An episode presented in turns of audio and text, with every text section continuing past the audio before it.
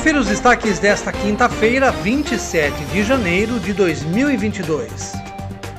Um requerimento de informações apresentado pelo vereador Pedro Kawai está cobrando uma resposta do prefeito Luciano Almeida sobre a reabertura do Parque da Rua do Porto.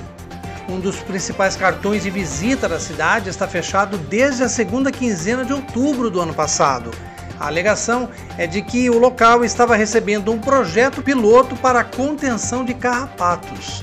Pelas redes sociais, muita gente tem cobrado a prefeitura pela reabertura do parque, que é um dos espaços públicos mais frequentados para a prática de caminhadas e atividades físicas.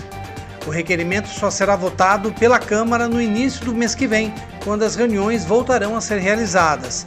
Mas a Prefeitura já se antecipou e informou pela imprensa que o parque permanecerá fechado por pelo menos mais 90 dias para que este projeto tenha continuidade. Sem o Parque da Rua do Porto para realizar caminhadas, os frequentadores agora ocupam a Avenida Cruzeiro do Sul, na Nova Piracicaba, que pela proximidade com o parque não está livre de ter carrapatos, especialmente porque há capivaras no local, diferentemente do Parque da Rua do Porto, que é cercado.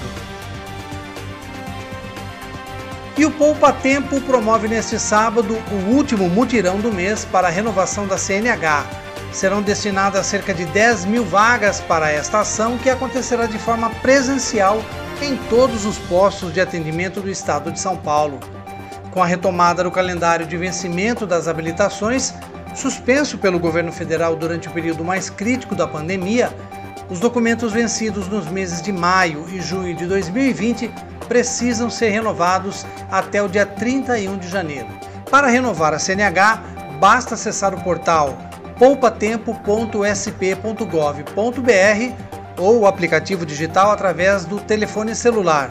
Quem exerce atividade remunerada precisa passar também pela avaliação psicológica e será redirecionado a um profissional credenciado.